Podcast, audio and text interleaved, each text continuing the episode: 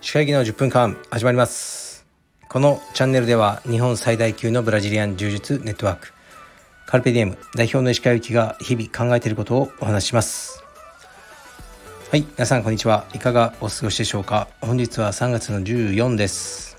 えー、東京は少し先週より寒くなってきます。えー、っとなんだろうもういつも昨日やったこと今日やったこととかをね最初に述べるのがあの慣例になってるんですけどもうね毎日変わんないんですよね。昨日も息子を連れてレスリングに行きました。昨日は結構先生が怖かったですね。であの先生は怒ると「あの帰っていいよ!」ってよく言うんですよ。でまだね雄太はそれを言われてなかったんですね。まあ割とちゃんと聞くしあの一番ちっちゃいしまだ入って間もないしっていうのがあったと思うんですけど昨日はちょっとぼーっとしてたらあの雄太が「聞いてんのか？もう帰っていいぞ!」ってこう言われててそれがこうめちゃ嬉しかったですね僕は。はい、なんかやっとこうね認めてもらえたみたいな風に僕は思いましたけどね。で今日の朝も息子とまあトレーニングをしましたね。うんでねこう指導とは何かみたいな話を、まあ、僕はそんなにしてこなかったと思うんですけどうんこのキッズの指導とかってやっぱすごく大変なんですよね僕はもうぶっちゃけ苦手なんですよ。でいろいろね思うところあるんですけどなんかね今ちの子幼稚園でね少し問題みたいのがなっててまああまりこうね先生がこうあまりこう、まあ、良くないことを、まあ、園児に言ってたりとかそういうのがあってもう卒業まであと3日なんですね卒園まで。なのに今日ね緊急保護者会というのが開かれるようですね。まあそういうのをね説明しろっていうようなまあ親がいるわけですよね。でもちろん僕にもお声かかったんですけどうんもうどうでもいいですうちはって言って、まあ、僕は行かないんですけどね。なんか本当に興味ないとしか思わないんですよね。だってあと3日でもう幼稚園あの終わりでもう今更その園の体制がどうとかなんとかねやっぱ思わないですよね。うん。もう区立の幼稚園でねただで通わせてもらってありがとうしかまあ僕はないんですけどね。うん。でもまあその先生のまあ言動がね問題らしいんですけど一番それを食らってたのがどうやらうちの息子らしいですよね。だからねその当然僕は出席するだろうって思ってたらしいんですけどいや僕はあのもう興味ないしその息子にもお前どうだ?」って言ったら「いやもうねいいよ俺は」だよなっていうふうにまあ昨日話したんですよね。でも終わったことはさっさと忘れてうん先に行こうぜ進もうぜって言って、ね、お前もレスリングでもやってればいいよってもう考えるなって言ったんですよね。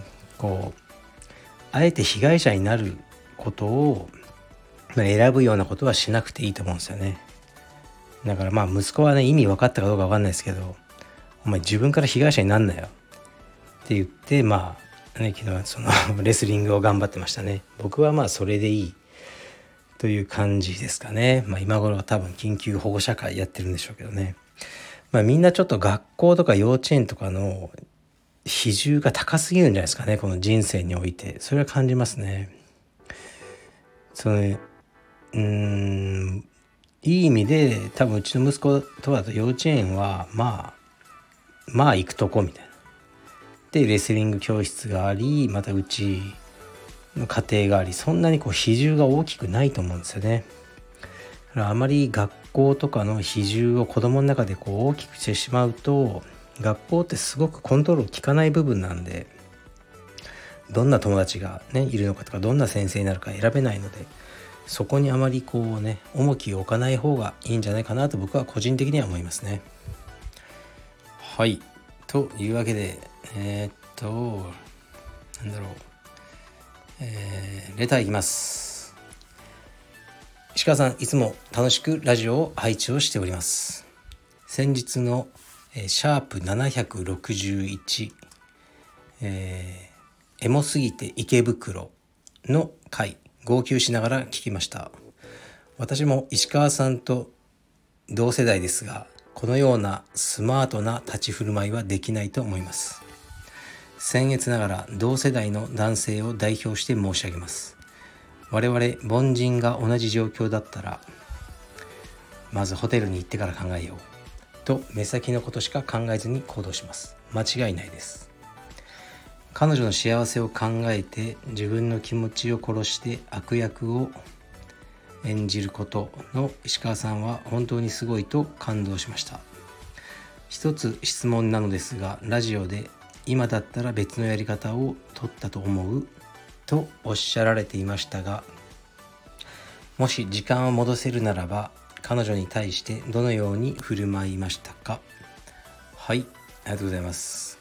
これはですね先日のシャープ761エモすぎて池袋というねあの回をあのまあ、聞いていただいてそれに対するレターですねそちらをね、まだ聞いてらっしゃらない方は、まあ、一度聞いてみてください。珍しくエモい回になってますね。で、まあ、それをあのね、もう一から説明する気ないんで、とりあえず聞いてください。聞かないと、この、これから僕が話すことの意味がわかんないと思います。うんで、この、このおじさんも号泣しながら聞きました。それは、それは嘘でしょ。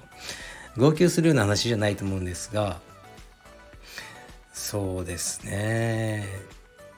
あの日にじゃあ僕が戻れたとして違う行動を取るとしたらどうするかって、まあ、このレターを読んで考えたんですよね。確かにもっと他のやり方があったんじゃないかとか前回の放送ね前回というか761をあの、ね、読みながらは言ったんですけどうんやっぱり同じ方法しかないかなって思いますね。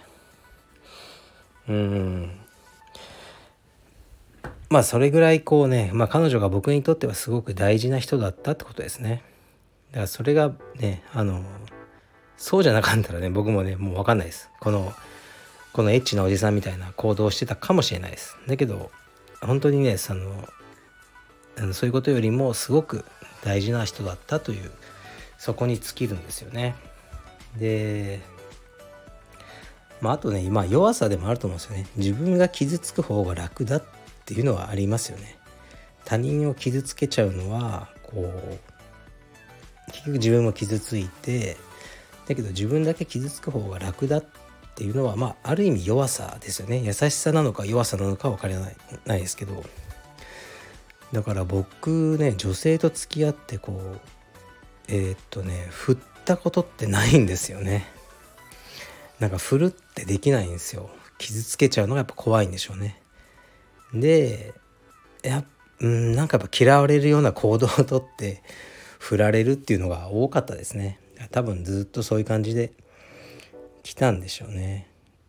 でまあ少し話広げるとうん人間関係とかにおいてもあのまあその男女関係にじゃなくてもそういうのが多いですね僕は。うん。そう。なんかまあね 弁解したいなっていうのは気持ちもありながらももうね一方的にクソ野郎と思われてていいやと思ってるようなことも結構ありますね。はい。まあねそれも先ほどのねあの無理やりつなげるわけじゃないですけど幼稚園の話と一緒で。うんもうねどんどん先に先に進んでってなんかお互いに苦しみ合うような関係っていうのはまあ、僕は望まないってことですね。どんどん先に進んでいきましょう。もうね残された時間は少ないです。おじさんは。はい。というわけでえー、とこれでもう10分ぐらいになってしまいましたね。なんかね告知をねしようかなと思ってたんですけど忘れちゃったんですよね。うーん告知告知。まあまあ告知ではないですがじゃあこれは。えっとねカルペディエム青山本部は今すごく珍しくどうしたことか冗談じゃないかわかんないんですけど結構入会とかありますね。体験見学。入会とか多くて多分どこの道場もそうですかね。よくあるね。こう春のこう入会キャンペーンとかはやってないんですけど春になるとみんなが新しいことを始めたくなる。とかまあコロナがね、あのー、終わってねこういろいろみんなね動き始めたっていうことでしょうね。あそう一応えー、っと3月13からマスクは自由っていうふうにこうなったんですよね政府の。うん、だから僕電車とかでもマスク一切してないんですけど昨日は僕しかいなかったですねしてないやつが。うんまあ花粉症とかもあるんでしょうけどね僕はもう先陣を切っていくんで多分ねこうなんかなんか外し外しづらいとかみんなねあるんでしょうけどうん僕はねあのみんなの笑顔が見たいですはい。じゃあそういうわけで今日もこれぐらいにします。失礼します。